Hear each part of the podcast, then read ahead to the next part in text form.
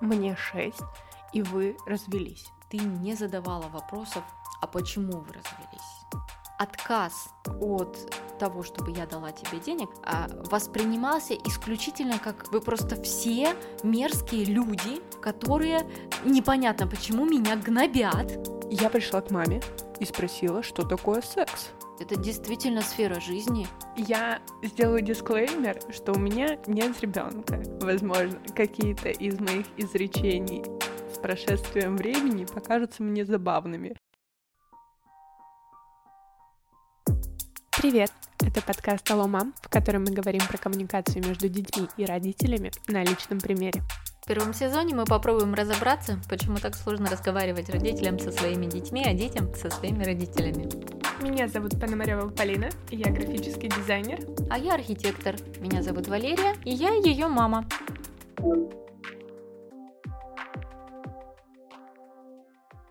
Полина, какие темы для тебя являются неудобными и сложными для обсуждения с мамой? Окей. Okay. В нашей коммуникации все было выстроено таким образом.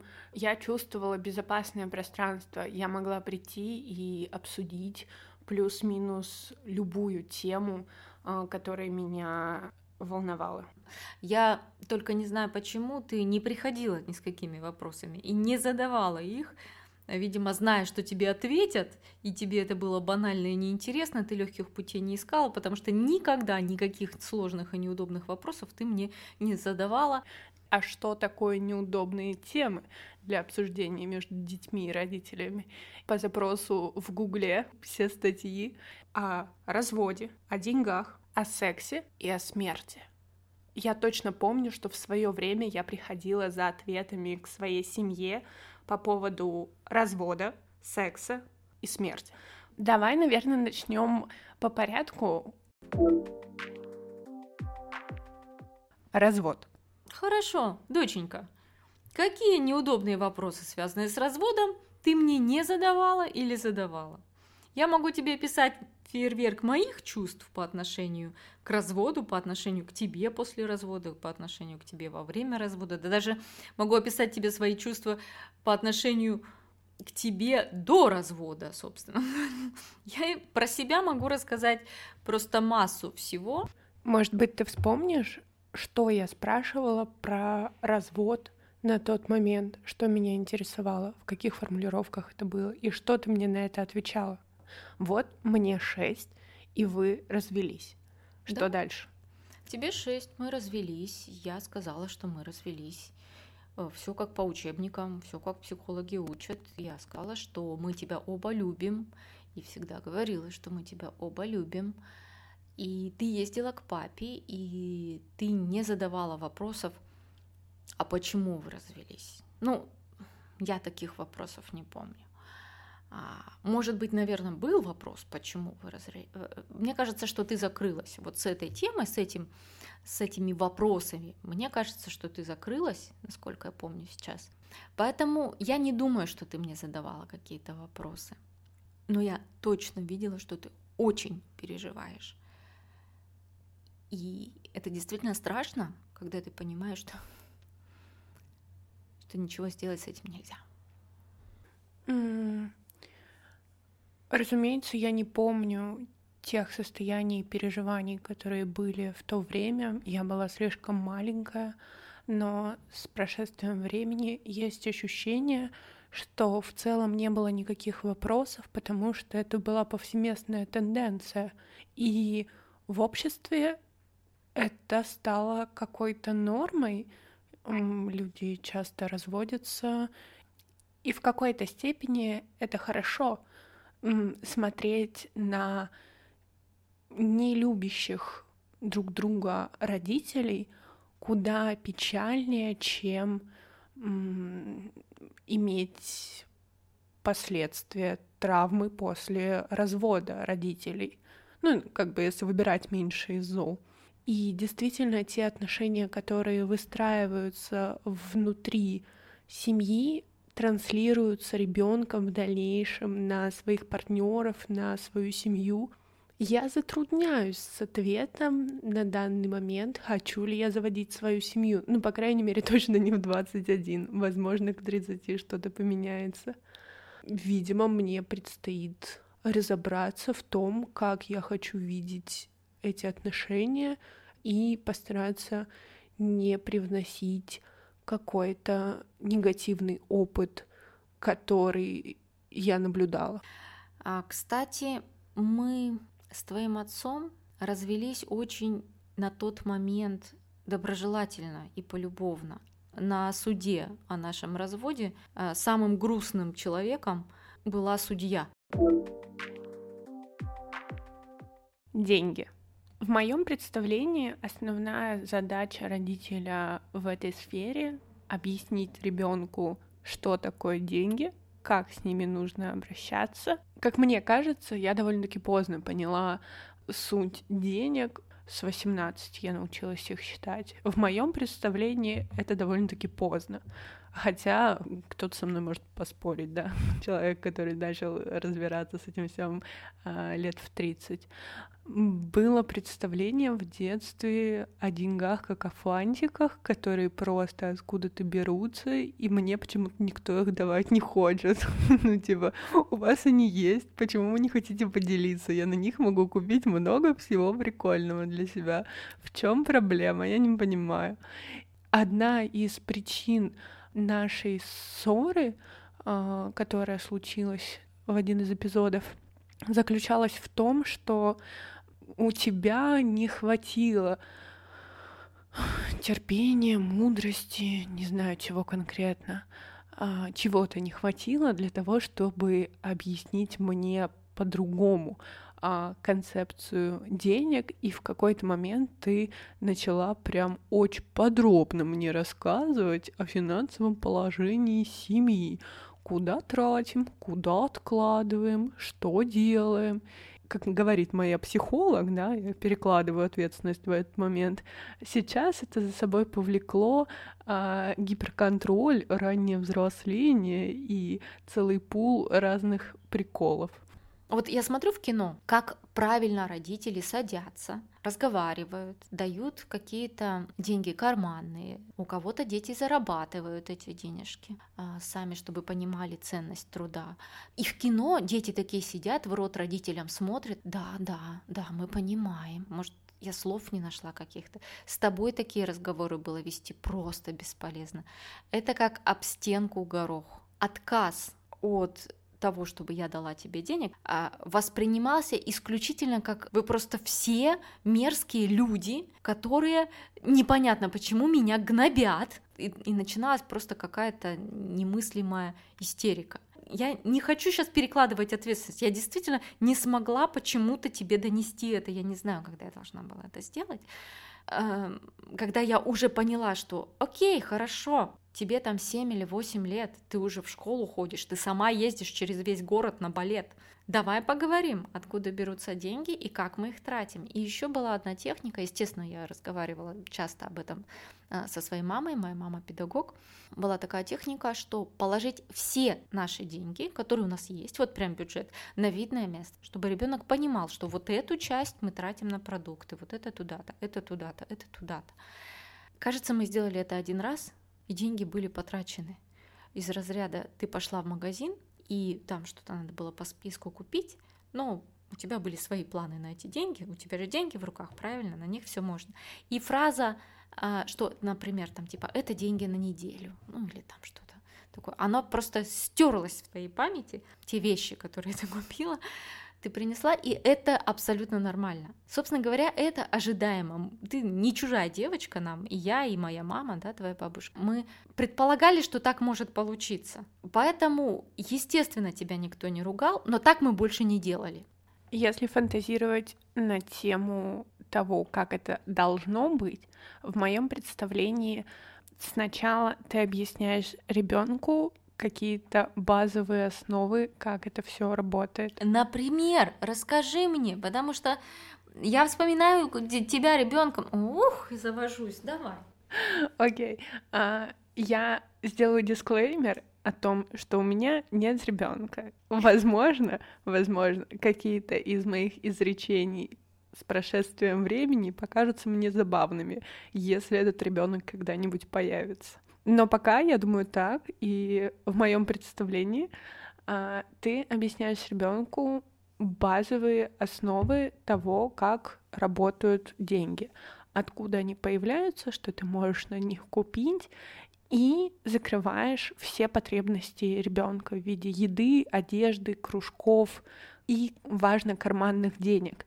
То есть в идеале это не 500 рублей в неделю, а это какая-то нормальная сумма, которой он распоряжается для того, чтобы научиться обращаться со своими финансами, для того, чтобы он мог научиться складывать деньги с одной недели, с другой, с третьей и покупать себе наушники, игрушки или что-то еще. Его денежки, которые он тратит так, как считает нужным. Он может потратить все за день, окей, но он должен знать, что следующее а, поступление, так скажем, будет через неделю.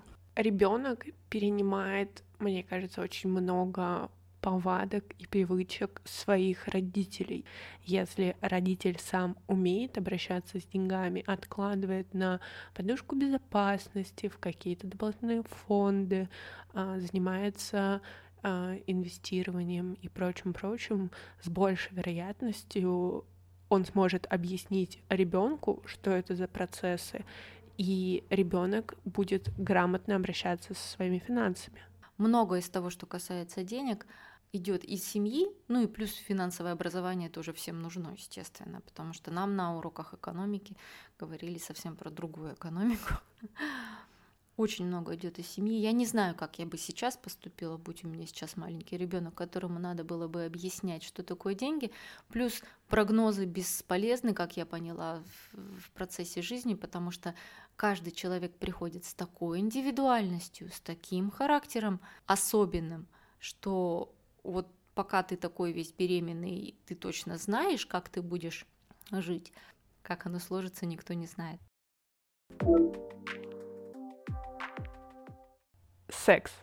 Это очень скользкая тема для обсуждения между детьми и родителями и в общении со своими э, знакомыми, друзьями. Я еще ни разу не встречала людей, которые бы обсуждали это со своими родителями. Я подняла эту тему лет в семь, потому что из медиапространства, из телевизора, от знакомых знакомых, друзей я слышала это слово. И мне было безумно интересно. Я видела реакцию взрослых. Я слышала, что никто не обсуждает это в приличном обществе. Как следствие, это что-то запретное. А если запретное, то нужно поскорее об этом разузнать. И я пришла к маме и спросила, что такое секс. И она объяснила это человеческим языком. Ты не использовала каких-то отговорок, ты не зашеймила меня за мой вопрос, ты не сказала, что я слишком маленькая или должна э, с этим сама разобраться или что-то еще. Я очень хорошо помню этот разговор. Мы обсуждали эту тему часа два, наверное, я спрашивала, окей, как этот процесс выглядит, что происходит в этот момент.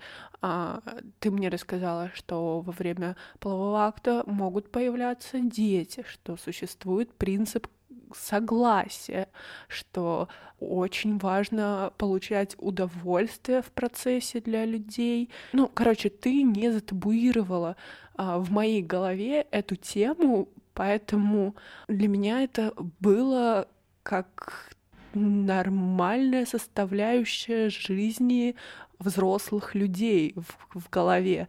Ну, типа, взрослые люди занимаются сексом. Окей. И это действительно так.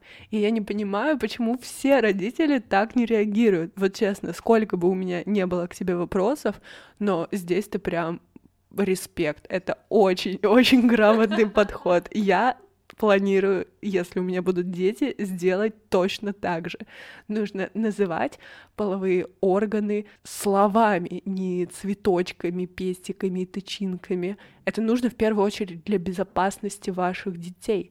Короче, нужно разговаривать и нужно объяснять. Я точно помню, что после того, как мы с тобой поговорили, мне захотелось расспросить всех на тему секса.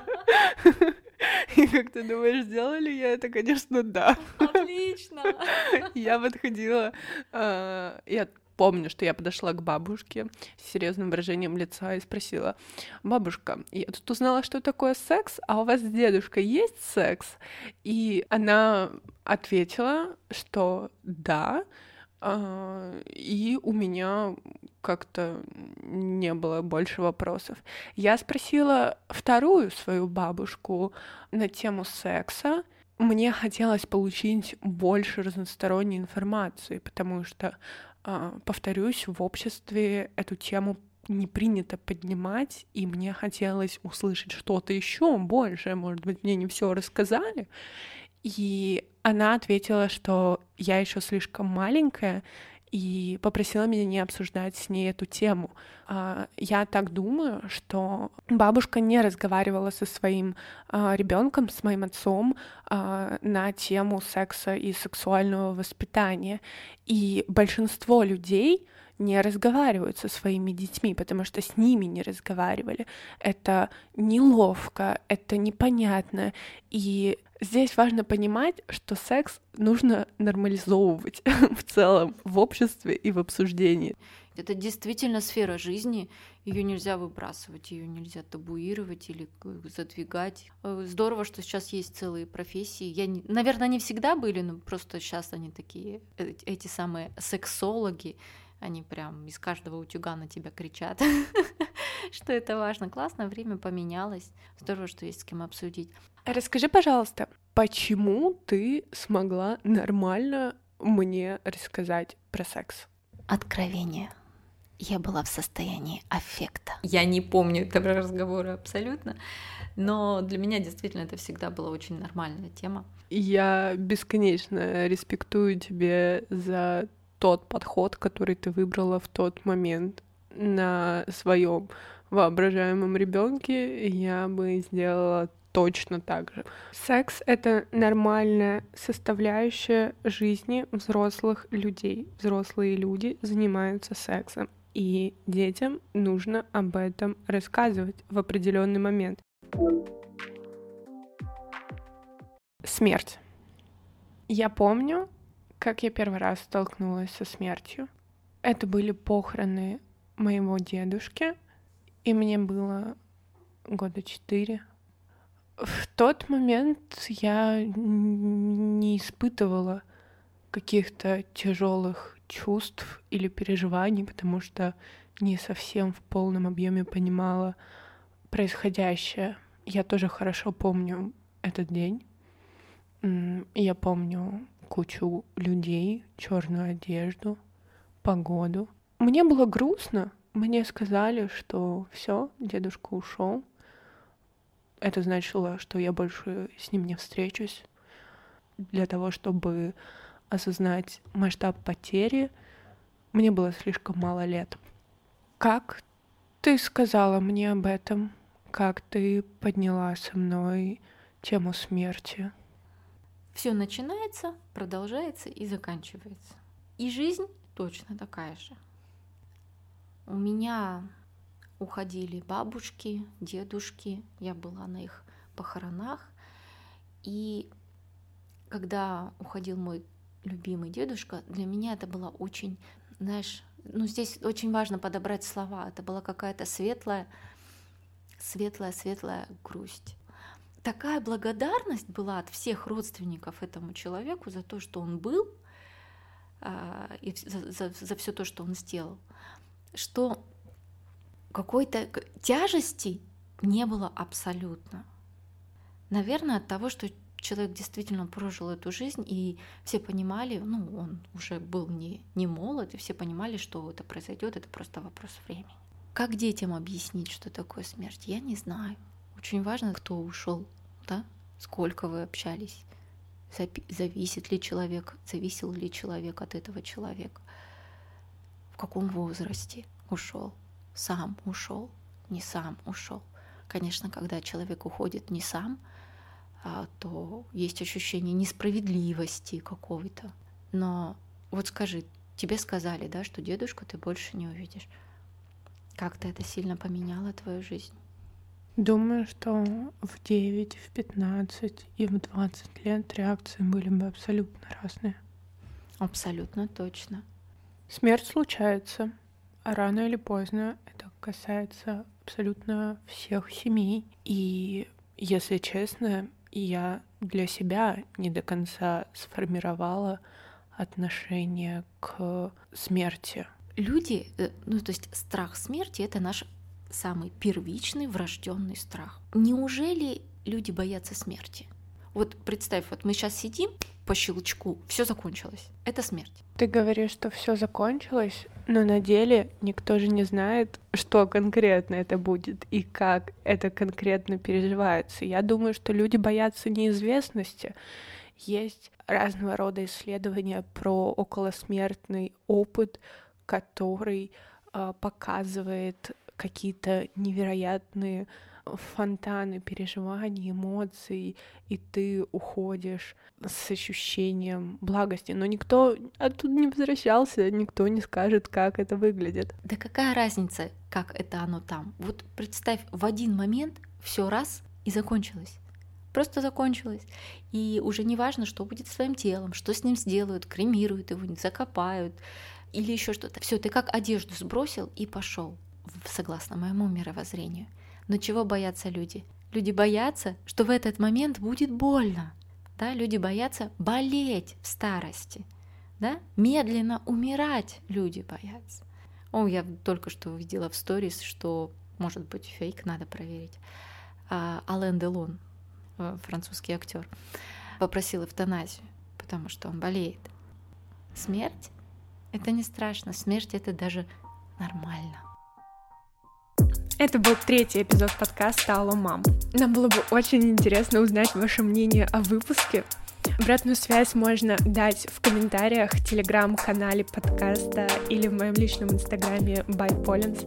Все ссылки есть в описании. Впервые также хочется попросить вас поделиться этим подкастом в соцсетях, если он вам нравится. Ну и надеюсь, что все заметили изменения по звуку, иначе зачем мы покупали микрофон? В любом случае, спасибо вам за прослушивание. До следующей недели.